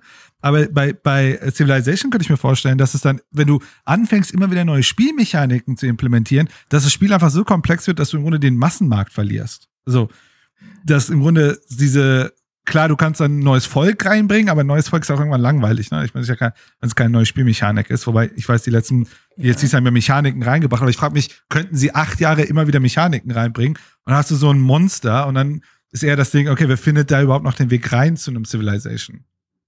Das ist eine gute Frage, ja. Das wäre tatsächlich eine Gefahr. Ich meine, was du machen kannst, ist, macht ja Paradox auch, Teile des Spiels auszubauen als neue Option oder als komplett andere Art von äh, Startbedingungen. Mhm. Also wenn ich jetzt sage, okay, in Europa Universalis 4 werden dann ähm, nomadische Völker ausgebaut, damit die besser spielbar sind. Oder mhm. es wird Japan ausgebaut als neues Startgebiet mit ganz eigenen Mechaniken. Und theoretisch könnte, also wie gesagt, ich würde es nicht entwickeln wollen müssen, weil bumm, ja, da explodiert mir der Kopf, äh, wenn ich überlege, wo man da anfängt und aufhört. Aber theoretisch könntest du ja sagen, okay, wir nehmen jetzt ein Civilization. Das erscheint mit einer Handvoll Völker, die aber alle so auf derselben oder auf einer ähnlichen Schablone basieren, sagen wir mal so klassisch westeuropäische Monarchien. Ja, dann hast du halt irgendwie England, dann hast du irgendwie Frankreich und dann hast du von mir aus noch irgendwie in Deutschland Heiliges Römisches Reich. Also so diese das, was man auch als Crusader Kings kennt. Ja, so, also so diese, diese typischen. So. Und dann kannst du sagen, okay, im ersten Schritt gucke ich mal, wie kann ich die weiter diversifizieren? Dann kannst du England halt nicht nur spielen als klassische Monarchie, sondern vielleicht auch irgendwie als industriegetriebene Forschungsmacht oder so. Mm. Also, ne, wie kann ich in diese einzelnen Völker noch mehr Vielfalt reinbringen? Machen sie ja bei Civilization jetzt schon, indem sie neue Anführer ja, einbauen, ja, die dann wieder eigene Gebäude mitbringen, eigene Einheiten, eigene Stärken. Und da spielt sich dann auch schon anders.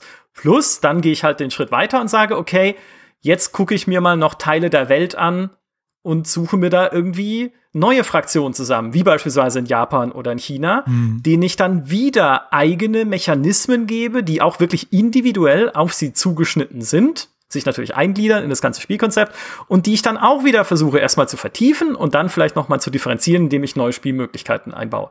Und so kannst du halt über die Jahre hinweg immer wieder den Spielern neue Möglichkeiten geben, ein Civilization zu spielen, ohne dass es mechanisch vielleicht so in die Superkomplexität ausufert. Mhm. Aber wahrscheinlich sitzen jetzt auch ganz viele Leute und hören diesen Podcast an und sagen, was redet der da? Das ist der Horror. Mhm. Und ja, es ist auch in gewisser Weise der Horror, weil es eben diesem Service-Game-Prinzip folgt. Irgendwas fängt ganz klein an und sehr spezifisch an und verbreitert sich dann allmählich, um mehr Möglichkeiten zu geben. Und wir Strategiespieler wollen ja eher das andere. Ich will von Anfang an sehr viel Vielfalt haben, freie Entscheidungen, viele Möglichkeiten und ausprobieren können auch einfach, welche Strategie gehe ich. Also deswegen, ich, wie gesagt, ich will es nicht entwickeln müssen in dem Fall. Ja, also ich habe tatsächlich mal vor kurzem angefangen, Europa Universalis zu spielen. Und bei mir war es so, in der Vergangenheit gehöre ich auch halt zu der Gruppe, die sagt, wenn ich spiele, dann will ich alles drin haben. Und dann habe ich mir irgendwann überlegt, weil äh, ich gehe da ran und tust so, als wäre es meine Arbeit und strukturiere mir erstmal das Spiel durch. Also ich habe mir wirklich so eine Art Ontologie aufgebaut, wo ich die Wechselwirkung der Mechanik, also ich bin wirklich auf der mechanischen oder auf der Gameplay-Ebene reingegangen und die Spielmechanik, habe das mir aufgebaut und dann ist mir halt aufgefallen, wenn ich das so rangehe, macht das für mich vollkommen Sinn, nur das Kernspiel zu haben. Weil ich dann im Grunde, die, wenn ich da das, mit mein System baue, wenn ich, wenn ich das einmal drin habe, ist es für mich viel einfacher, zusätzliche Systeme zu addieren. So, und so mhm. habe ich meinen Weg so ein bisschen in den Europa Universalis gefunden, dass ich im Grunde gesagt habe, ey, reduziere erstmal die Komplexität, verstehe es und dann adde immer weiter dazu. Mhm. Wobei ich mir halt, wie gesagt, bei, bei Civ hatte ich immer das Gefühl, es ist mehr, ich will nicht sagen, es ist casual, aber es ist etwas mehr casual, als das vielleicht äh, die Paradox-Spiele sind. Ähm, aber die, weißt du, ich meine, die große Frage, die sich an der Stelle stellt, wenn man jetzt mal nur auf diesen Punkt geht, den du gerade gesagt hast, mit äh, man will ein volles Spiel, ähm, und dann hat man diese Monetarisierungsstrategien. Ich meine, auf der einen Seite, klar, ne, man könnte sagen, GTA Online, wow, wie viel Geld das macht.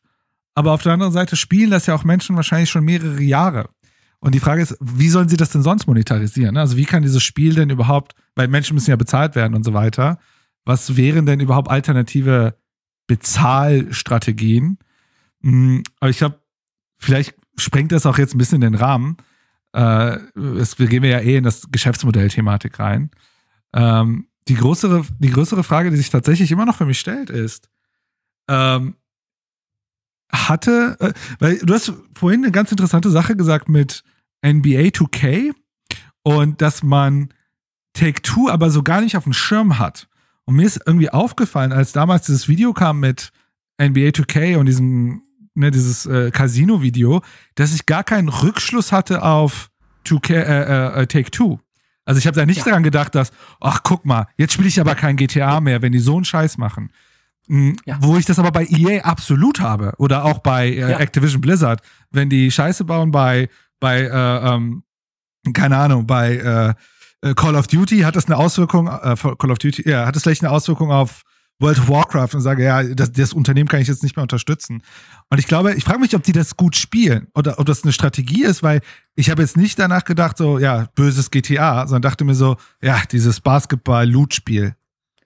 Aha, danke, dass du mich bestätigst. Ich dachte schon, ich dachte wirklich, ich habe echt so, als ich das auch hingeschrieben habe oder mir aufgeschrieben habe, als mein Einstieg in diesen Podcast, ich habe echt überlegt, ist das eigentlich jetzt so aus meinem Redakteurs Elfenbeinturm und ihr alle da draußen sagt, hä, was, Take Two, höre ich, hör ich täglich von, ne? hasse ich täglich quasi. Ja, gar nicht, ähm, oder? Also ich, ich äh, eben. ich hätte auch gar nicht, also für mich war Rockstar, also klar, irgendwie, also ganz abstrakt, aber habe ich mal davon gehört, aber Rockstar fühlt sich ja an wie eine eigene Firma. Ja, ist es auch, im Prinzip. Ist es, ist es ja auch. Ja, also, ähm, du merkst ja nirgendwo, dass die, dass da irgendwelche, ja, also Take Two tritt da jetzt nicht auf und sagt, guck mal, unsere geilen Friends, klar, die machen das in Investorengesprächen. Listen mhm. sie alle ihre, wie, woher sie Geld verdienen. Aber auch Mafia Definitive Edition hatte ich gar nicht auf, klar, 2K, dass die da irgendwie involviert sind und so. Oder Civilization.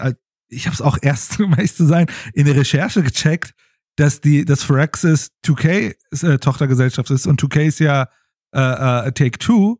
Ich so, ha, und Sid Meier ist ja dann bei 2K angestellt.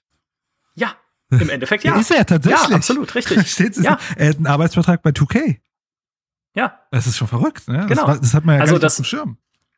Ja, und ich glaube halt tatsächlich diese, diese Struktur, die halt aber auch keinen, die haben ja auch keinen gemeinsamen Auftritt Ja. so richtig. Also natürlich für uns, wenn wir mit der PR sprechen oder über Termine sprechen, dann schon. Ja, da spreche ich mit denselben Leuten über äh, theoretisch über NBA 2K und über Civilization.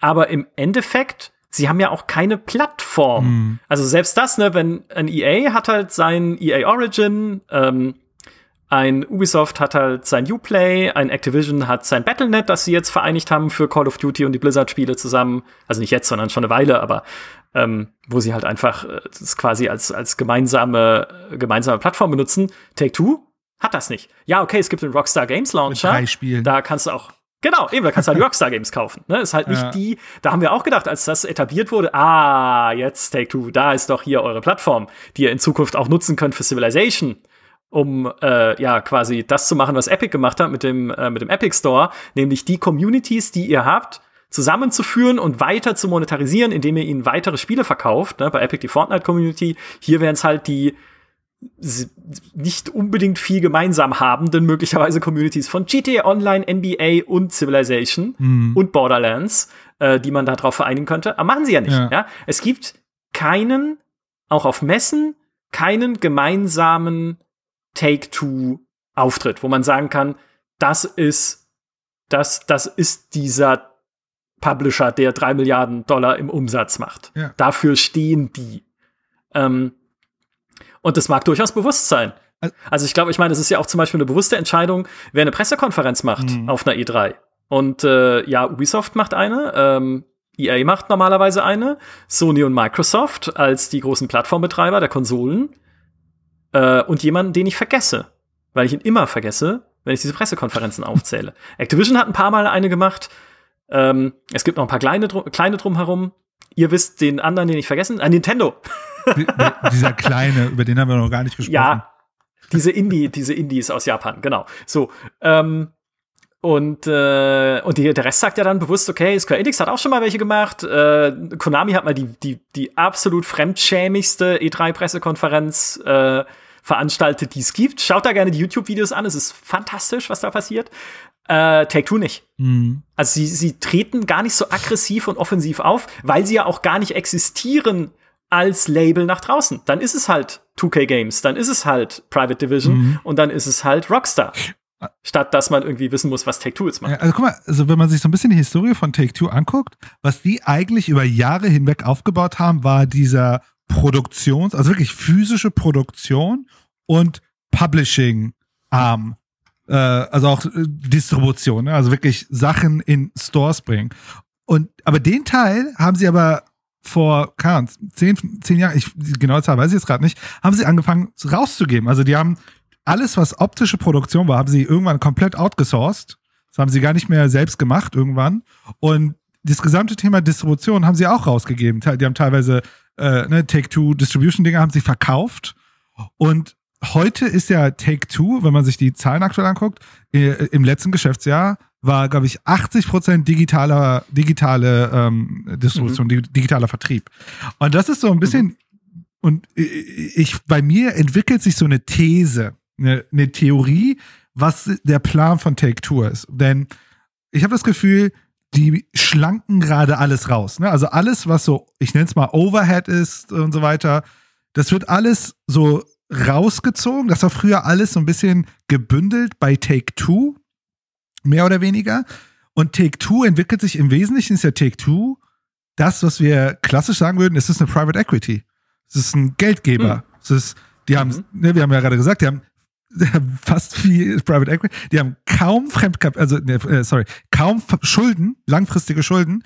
Die haben zwei Milliarden Cash rumliegen und sie kaufen ja wie verrückt Firmen auf und verkaufen sie auch oder stoßen sie de desinvestieren auch wieder in denen.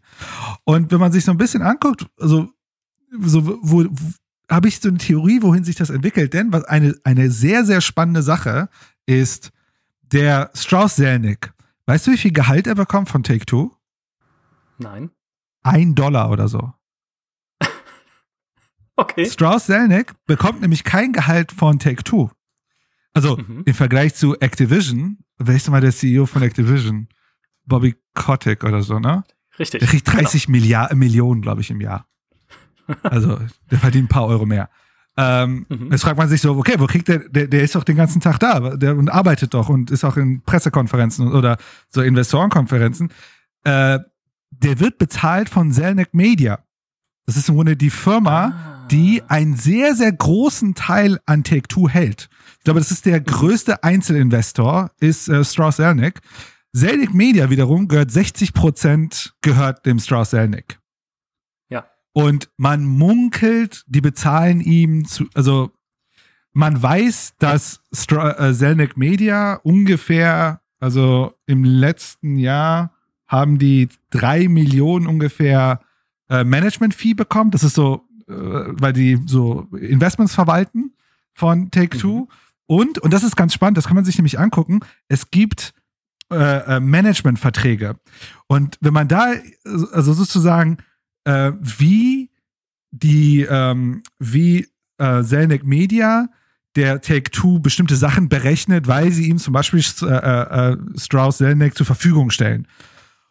Und dort gibt es so klassische Variablen wie Aktienkurssteigerung und Umsatz und so weiter. Aber da ist zum Beispiel auch eine Variable drin, die sich anschaut, wie viel Recurring Revenue aus Services generiert der. Mhm. Und die hat in den letzten Jahren hart übertroffen, sodass die da nochmal ungefähr vier, fünf Millionen on top bekommen haben. Das heißt so ungefähr acht Millionen ähm, mhm. hat jetzt die Zelnick Media bekommen, wie gesagt, wovon 60 Prozent äh, dem Strauss Zelnick gehört. Aber das ist auch wiederum jetzt, jetzt nicht so das Riesengeld. Ne? Und wenn ja. man sich das so anguckt, guck mal, die kaufen jetzt Codemaster und die haben ein recht breites Portfolio, die haben GTA, die haben keine Verbindlichkeiten, das ist verrückt, weil wenn die günstig Geld bekommen könnten, würde man sagen, dann geh doch zu einer Bank, hol dir günstig Geld und reinvestier das doch. Mhm. Ähm, und ich würde sagen, gefühlt, was sie gerade machen, ist Window Dressing, nennt man das in der Businesswelt. Also Aha. sie machen, dass, es, dass die Firma bilanziell hübsch aussieht, denn das könnte dann irgendwann ein spannender Akquisitionskandidat äh, äh, werden. Denn dadurch, dass ja Zelnick Media eine der größten Invest äh, Shareholder ist, hat ja Strauss Zelnick super viel Freiheiten, in wie er diese Firma shaped. Also er muss nicht die ganze Zeit bei den Shareholdern antanzen und sagen, ey, bitte, äh, habe ich einen guten Job gemacht. Er ist es ja selbst im Wesentlichen, zum großen Teil. Und ich, also meine Theorie wäre, die machen gerade diese Firma so, so schlank, so sauber, clean. Also die, die, die, die, die, die Bilanz von denen sieht einfach sauber aus. Äh, und gleichzeitig bauen sie gerade dieses äh, Recurring-Modell auf. Die kaufen, die haben zwei Milliarden rumliegen, die können ein paar Firmen kaufen und dann eventuell ein Übernahmekandidat sein. Ich meine, deren Marktbewertung ist, glaube ich, momentan 16, 17 Milliarden Dollar. Äh, mhm. Und das ist der drittgrößte Gaming Company, jetzt außer Microsoft, weil Microsoft kann man ja nicht standalone bewerten äh, mit der Xbox-Sparte, ähm, der Welt. Also, ah. oder USA, um genau zu sein. Und ja. das ist, glaube ich, mein, mein, Ding ist, ich glaube, weil, weil dann, weil das musst du überlegen, wenn er es schafft, diese Firma zu verkaufen, da sind diese 30 Millionen, die Bobby Kotick bekommen, ja ein Witz. Weil er würde ja Milliarden kriegen. Ja. Ja, gute Theorie. Gut, das, äh, da, das, da wäre ich nie drauf gekommen, aber es gab ja schon mal ein Übernahmeangebot an Take Two im Jahre äh, 2008, glaube ich, von Electronic Arts ja, damals, genau. kurz nach ihrem Management-Buyout, ja. das ihnen aber halt nicht gereicht hat, weil EA einfach zu wenig geboten hat, nur knapp den dreifachen Aktienkurs. Pft, ja. sollen sie mal heute anbieten. ja. Dann wird's teuer. Aber tatsächlich, wenn du überlegst, das war nämlich auch wirklich, das war auch ein bisschen mit einer der Gründe, weil das habe ich ja schon aktiv bei der GameStar mit äh, erlebt, dass man auch immer so dachte, Take Two ist doch für mich eigentlich so ein, also es hat sich irgendwie so eingemauert als so ein permanenter Übernahmekandidat eigentlich. Ne? Also irgendwann werden die schon gekauft, so von irgendjemand Größerem. Dass sie nebenher Geld drucken, hat man dann gar nicht so sehr auf dem Schirm, weil dieses EA-Angebot wurde ja auch über, glaube ich, sogar ein ganzes Jahr hinweg immer und immer wieder erneuert und sie haben immer wieder gesagt, hat John Rizzitiello damals, der EA-Geschäftsführer, wir wollen die, wir wollen euch, ja, mhm. bitte kommt doch in unsere wundervolle EA-Familie. Insbesondere nachdem Activision damals Vivendi übernommen hatte und damit auch Blizzard und EA halt ein bisschen Angst gekriegt hat, dass sie nicht mehr so eine große Rolle spielen und so relevant sind einfach also, am Markt, wenn sie selber ja, nicht akquirieren. Sie waren aber auch damals ein guter Übernahmekandidat, denn du hattest damals ja ganz frisch dieses, diesen Skandal, es gab diesen SEC-Fall, da, wo, mhm. also, und dann guckst, guckst du auch als EA und vielleicht auch als anderes Unternehmen, guckst du auf den Markt und sagst so, ja, guck mal, die haben gerade diese Skandale. So, wenn ich mir die Skandale jetzt mal wegdenke, ist es doch ein guter Buy. So, also, und dann denkst du dir auch so, ich kann die und also zu einem Preis bekommen, ohne Skandal würde ich wahrscheinlich mehr bezahlen müssen. Und da sind sie deswegen wahrscheinlich auch draufgegangen. Und ja, und ich glaube, da kommt dieser, da kommt, man kann wirklich sagen, Zelnick, Strauss Zelnick ist, was so ein klassischer CEO, also wirklich, also ich, ich komme ja eher, ich arbeite ja mehr mit klassischen Industrieunternehmen zusammen der, der kommt halt irgendwie aus dieser Welt, habe ich das Gefühl. Weil, und der tickt auch so, dass er da reingegangen ist und gecheckt hat, was kann ich aus dieser Firma machen. Plus, ich habe ja keinen Investorendruck im Wesentlichen äh, und kann diese Firma so shapen, dass ich irgendwann einen richtig guten äh, äh, Sell mache. Ich kann diese Firma dann irgendwann an den Markt bringen. Ähm, ich ich mache die Firma schlank. Ich äh, desinvestiere in die Sachen, die nicht funktionieren kauf ganz viel, also wirklich wie so ein Private Equity so tickt, kauf ganz viel Unternehmen, versucht sie dort reinzubringen, gib ihnen erstmal eine Weile Freiheit und dann glaube ich, irgendwann hat es auch getickt, also als, als diese Gelddrucknummer kam, man sagt, ey, ne, keine Ahnung, wie, man kann ja auch dann Druck aufbauen auf die Töchtergesellschaften über wieder Managementverträge und ich glaube, so hat er diese Firma am Ende auch einfach so aufgebaut. Ich glaube, der hat da sehr starke so, so einen sehr starken Einfluss auch auf äh, äh, äh sehr viele Prozesse und sehr viele, äh, sowieso das Management dort funktioniert. Und da, und da wäre ich auch direkt mit meiner Kritik. Hm, denn ich meine, das ist das Ding, wo ich auch am Anfang meinte, wo ich ein Riesenproblem hatte mit Take Two.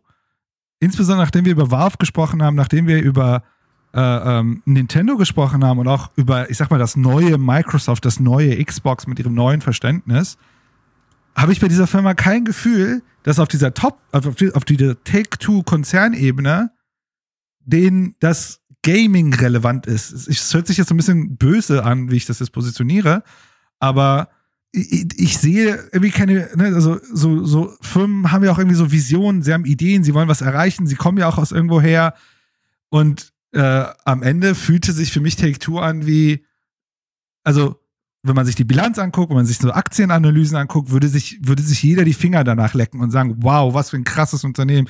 Das ist so eine Erfolgsgeschichte. Aber hm. gleichzeitig hast du, baust du natürlich ein System aus, wo du die Leute sich fragen, okay, wo passiert denn die Innovation? Ne? Wo, wo passiert denn, wo die Leute Bock haben und mutig sind und Lust haben? Und das könnte man sagen, äh, Rockstar hatte das durch die Hauser Brothers. Ne? Jetzt ist ja auch einer raus ne, was, zu was führt das?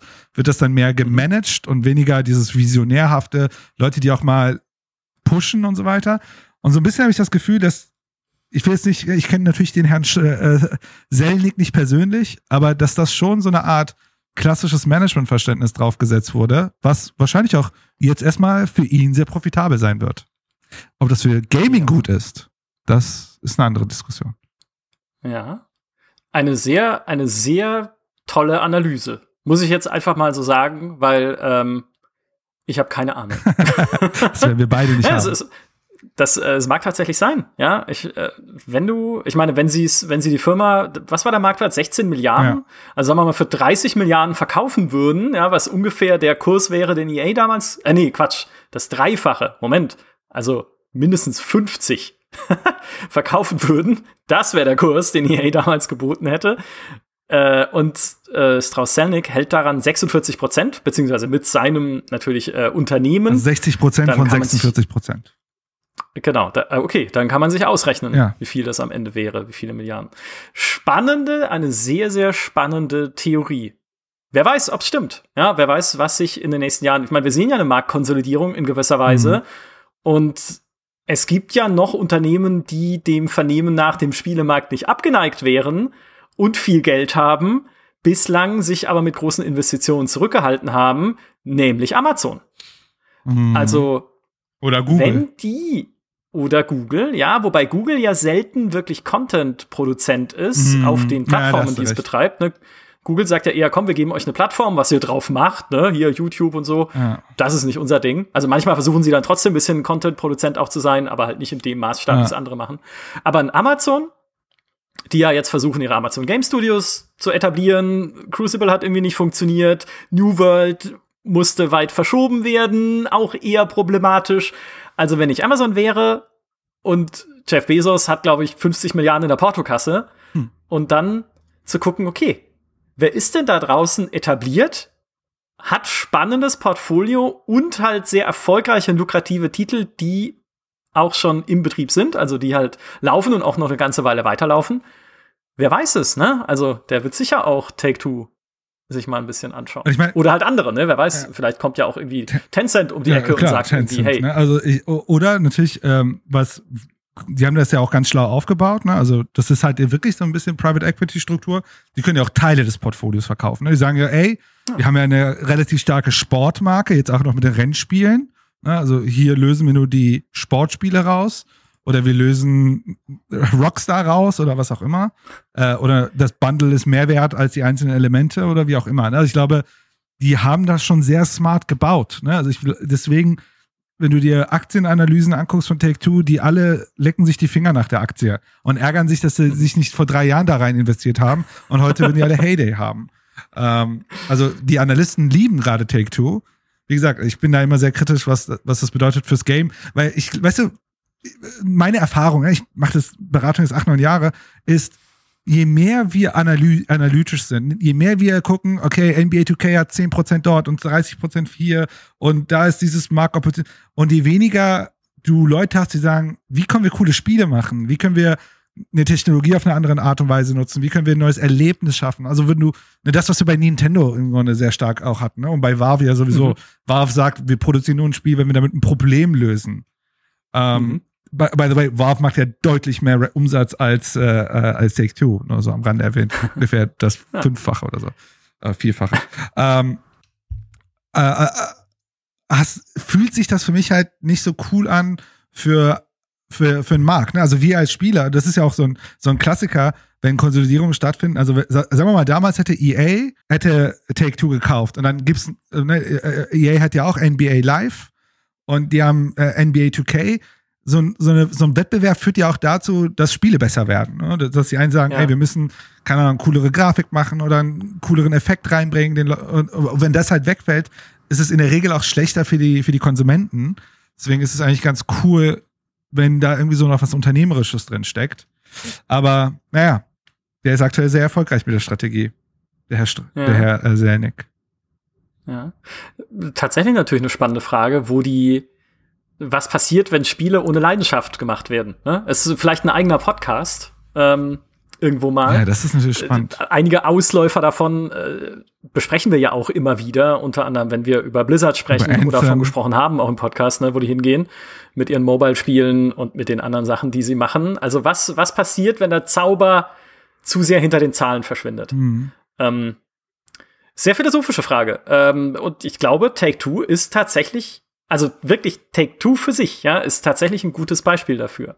Ja, weil sie einfach nicht auch, ja, weil sie auch nicht für Zauber stehen. Ich habe, das ist halt ja. so wirklich so dieses klassisch ökonomische, wo sie, wo, wo diese ganzen ökonomischen Prinzipien und so weiter sehr, sehr gut funktionieren, ist es, wenn es in diesen Exploit geht. Also in dieser, ich, ne, auf Deutsch hört sich immer so böse in die Ausbeutung von Mechaniken geht. Ne? Also ich glaube, was sie, was diese ökonomischen Modelle alle super gut können, ist, wenn sie was gefunden haben, das so zu designen, dass sie das Maximum rausholen können, ne? dass die Effizienz steigt, wie kriegen wir noch mehr Marge raus und so weiter. Wo aber diese ökonomischen Modelle alle ihre Probleme haben, ist es, wenn es um Unternehmerisches und Innovation geht. Das ist in der Ökonomie oft immer so eine Zufallsvariable in den Modellen. So, Innovation ist, passiert irgendwie random. Und das ist ja so ein bisschen, woher ich komme. Für mich ist ja das Spannende eher, was sind die Struktur, was sind die Strukturelemente, ne? was ist die Strukturebene, dass überhaupt sowas passieren kann. Und wenn ich mir halt sowas angucke wie Take Two, und wie gesagt, um das wirklich zu bewerten, müsste man natürlich so ein bisschen tiefer gehen. Man müsste in die Unternehmen reingucken. Ne? Wie sind so andere Mechanismen? Ne? Wie werden Leute incentiviert und so weiter? Mitarbeiter, wie fühlen die sich dort drin? Aber zumindest, mhm. wenn, wenn man so ein bisschen davon ausgeht, eine Führung gibt schon so ein bisschen den Ton an, würde ich sagen. Take Two kann super exploiten, aber die große Innovation, würde ich sagen, schwierig aktuell. Und jetzt ist natürlich die letzte und Gretchenfrage, die wir in diesem Podcast beantworten müssen. Was wird dann GTA 6? Das schreibe ich auch als Headline einfach dann über den Podcast, damit auch äh, dem Clickbait-Gedanken Genüge getragen ist. Was wird aus GTA 6? Was Sorgen um GTA 6? Ähm, nee, aber ernsthaft, also äh, theoretisch könnte man ja sagen, wenn sie äh, natürlich sich jetzt erstmal Zeit lassen und das nicht überstürzt auf den Markt bringen, jetzt wo wir seit sieben Jahren GTA 5 spielen und GTA Online das auch weiter läuft, also wenn sie es irgendwie irgendwann sehen, hey, GTA Online lässt vielleicht nach, ähm, was könnte dann das GTA 6 sein, was von Rockstar kommt? Meinst du jetzt vom Setting was, her? Nee, nicht vom Setting, ja. sondern vom Spielprinzip ah. und vielleicht auch von der Monetarisierung. Ah. Weil ich habe oft überlegt schon, äh, wir haben ja auch schon das ein oder andere Mal irgendwie in Videos drüber diskutiert, ich habe oft überlegt schon, in welche Richtung sie halt gehen könnten, um auf dem Erfolg von GTA Online nochmal aufzusetzen, mhm. halt mit einer anderen Art Spiel. Und das ist echt, also das Einzige, was mir dazu einfiele, ist halt Singleplayer weg. Ah. Also dann im Prinzip, ja, natürlich was furchtbar, ne? Also das steht ich, halt von ich, absolut, ich, ich, ich liebe GTA. Also ich habe seit GTA natürlich. 1 alle GTAs gespielt, außer auf diese Handheld-Ableger, die habe ich jetzt nicht gespielt. Und ich auch, aber ich bin ja jetzt der, der, der Anwalt des Furchtbaren.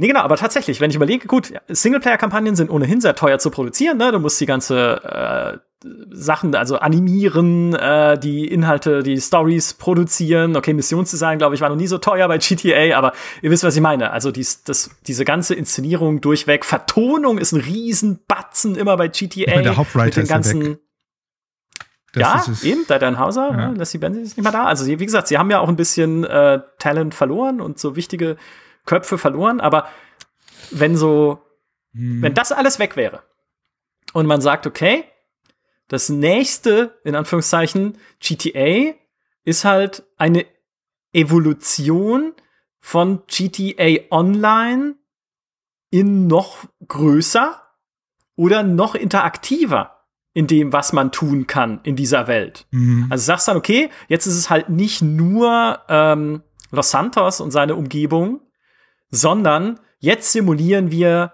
einen ganzen Bundesstaat. Natürlich nicht in der, komplett, in der, in der kompletten Größe, aber halt ne, ja, ja. irgendwie. Also GTA San Andreas, ne? so nur größer. Ja, genau, das wollte ich gerade sagen. Genau wie San Andreas, aber vielleicht noch größer als San Andreas, weil das war ja auch heller, also es war jetzt nicht unbedingt größer als GTA 5, es hat nur mehr dieses Gefühl geweckt, ne, äh, an unterschiedliche Orte fahren zu können, damit Las Vegas und San Francisco. Aber genau, wir nehmen jetzt halt einfach eine noch größere Sandbox die noch interaktiver und reaktiver auch ist auf euch als Spieler, weil das finde ich ist die große und größte Stärke von GTA. Diese Welt reagiert auf das, was du tust. Du mhm. kannst, wenn du mit einem mit der Waffe einen, einen, äh, einen Bürger bedrohst, irgendwie auf der Straße, kann daraus eine, eine Kaskade an Chaos werden, mhm. die halt einfach immer wieder toll ist. Ja, entweder zieht er auch eine Waffe oder er rennt weg und dabei passiert irgendwie ein Autounfall, wo dann einer aussteigt und eine Knarre in die Hand nimmt oder panisch davonfährt, einen Polizeiwagen rammt, wo dann die Polizisten aussteigen und losschießen, dann explodiert ein Krankenwagen und du hast halt dann so dieses typische GTA-Chaos. So, und Rockstar hat uns ja auch schon öfter, auch im Interview gesagt, auch während der Entwicklung von Red Dead Redemption 2, wonach sie streben, ist ihre Welten, ihre Open Worlds immer glaubwürdiger zu machen mhm. in der Art und Weise, wie du mit ihnen interagierst. Sei es mit solchen Kleinigkeiten wie das Kieselsteine runterkullern, wenn du mit dem Pferd eine Anhöhe hochreitest in Red Dead Redemption, bis hin halt zu NPCs, die ich will nicht sagen menschenähnlich reagieren, weil ich glaube, bis wir da sind, dauert es noch ein paar äh, Jahre und Skynets, ja, aber die halt deren deren Reaktionsspektrum immer größer wird. Dass du immer mehr das Gefühl hast, hey, Dieses Gefühl, was wir damals bei GTA halt hatten, dieser, dieser Kerngedanke, hey krass, das ist eine ganze Stadt und ich kann machen, was ich will. Mhm. Und ein neues, größer gedachtes GTA könnte halt sagen, jetzt ist es halt nicht nur eine Stadt, sondern es ist halt ein, eine ganze große Landschaft bis hin, keine Ahnung, eine große Insel, ein Bundesstaat, ganz England, ich weiß es nicht. Und jetzt kannst du hier machen, was du mhm. willst. Und das Spiel reagiert auf dich. Dann kommt halt die Polizei. Dann kannst du halt einen Heist auch machen, natürlich mit deinen Kumpels zusammen, weil es ist ja Multiplayer, da drüben im Casino. Und ihr könnt auch einen Gangwar machen gegen die fünf anderen Leute, die da drüben abhängen und Autos klauen. Wenn ihr wollt. Ja, das ist eure Sandbox. Springt da rein, erlebt Chaos, interagiert damit, experimentiert damit und habt Spaß. Vielleicht sogar eine coole Sache. Es würde natürlich dann diese Singleplayer-Komponente fehlen, ähm, wobei es die ja ein bisschen gibt in den Heists von GTA Online auch, zumindest den neuen kannst du jetzt auch alleine machen. Die anderen haben ja auch so, so kleine Stories, die da dranhängen. Also so ganz, ganz ohne Story und ähm, mhm. äh, Charaktere und bisschen Lore geht's auch nicht. Aber so die richtige große Story-Kampagne wäre natürlich nicht mehr drin, sondern wirklich zu sagen, die Multiplayer-Sandbox der nächsten Generation. Also meine Theorie wäre, also erstmal die positive Nummer, äh, auch wenn wir hier äh, Teufel spielen, ist, ich glaube, die Singleplayer-Kampagne wird sich lohnen, weil das wird sich eh verkaufen. Äh, also wenn man sich anguckt, Red Dead 2 und auch GTA, das Singleplayer-Ding hat ja super viel Geld gemacht. Und ich glaube, die wissen auch, ja. das ist die Basis für sie. Aber jetzt spielen wir mal den Teufel. Sagen wir mal, das kommt nicht. Und jetzt machen wir mal was richtig Böses. Sagen wir mal, die machen GTA 6 als Online-Komponente und es ist eine Kombination aus MMO, World of Warcraft-Style, kombiniert mit dem Loot- und Skill, RPG-Skill-System von Assassin's Creed Odyssey. Mhm. Dann hast du so eine Loot-Spirale drin und du hast diese große Welt und du hast so eine Art MMO-mäßig, also es ist so GTA MMO. Mhm. Das wäre für mich richtig ja. schlecht. Weil dann würde ich es nicht spielen. ah, ja, aber ich meine, Loot als noch zusätzliches Element von so einer Sandbox. Klar, ich meine, du musst ja irgendeine Art von Belohnung einbauen. Ja, und dann halt so ein Skillsystem, so, dass du irgendwie so ein Bild, oh. Bild spielen kannst. Na, das ist kein GTA mehr. Dann, dann würde ich echt sagen, dann, dann wird's, das wird, dann wird's zu abgedreht. Ah, da wird's zu rollenspielig.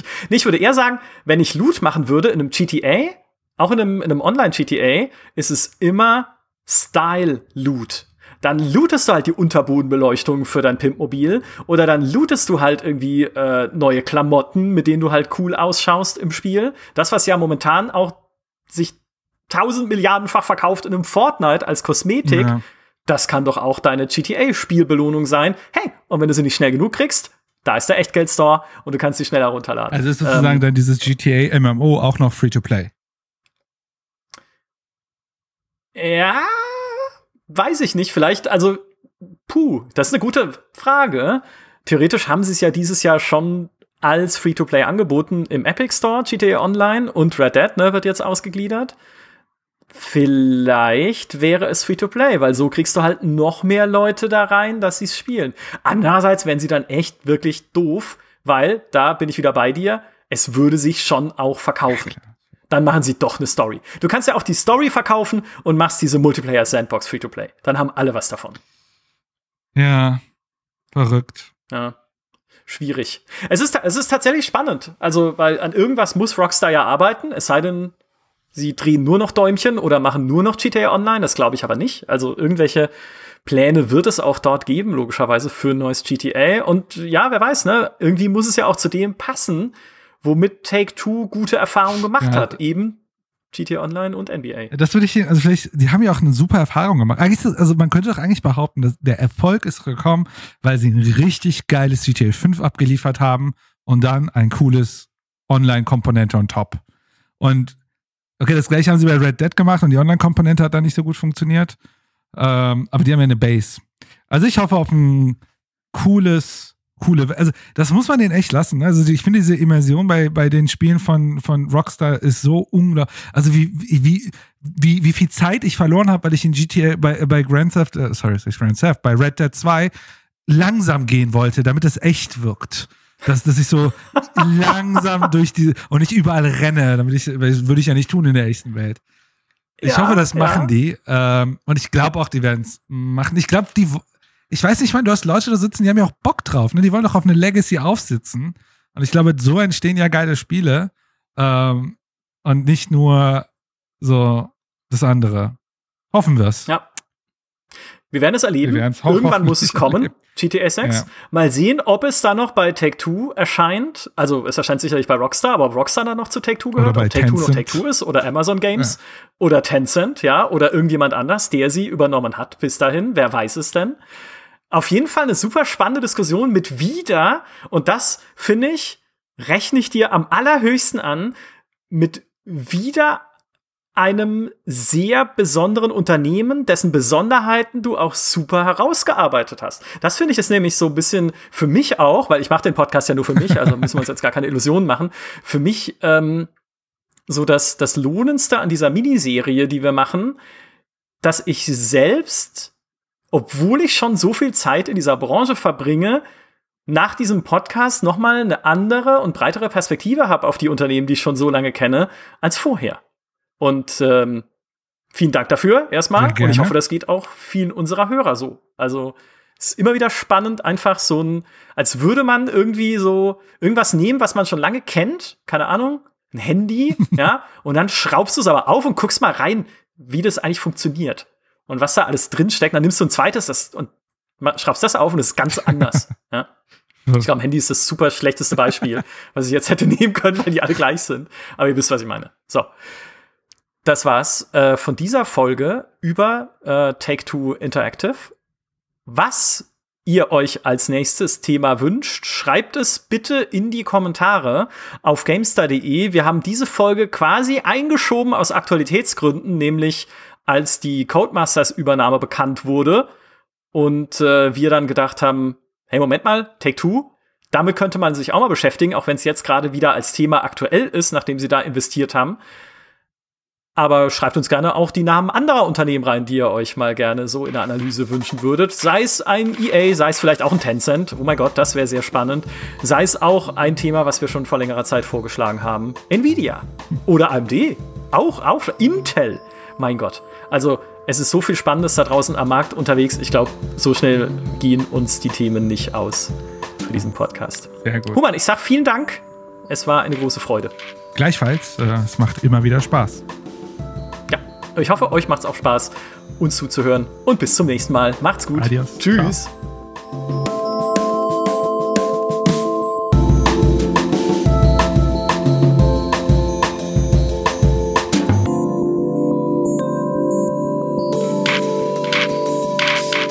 Gut, dann sage ich es einfach nochmal. Fuck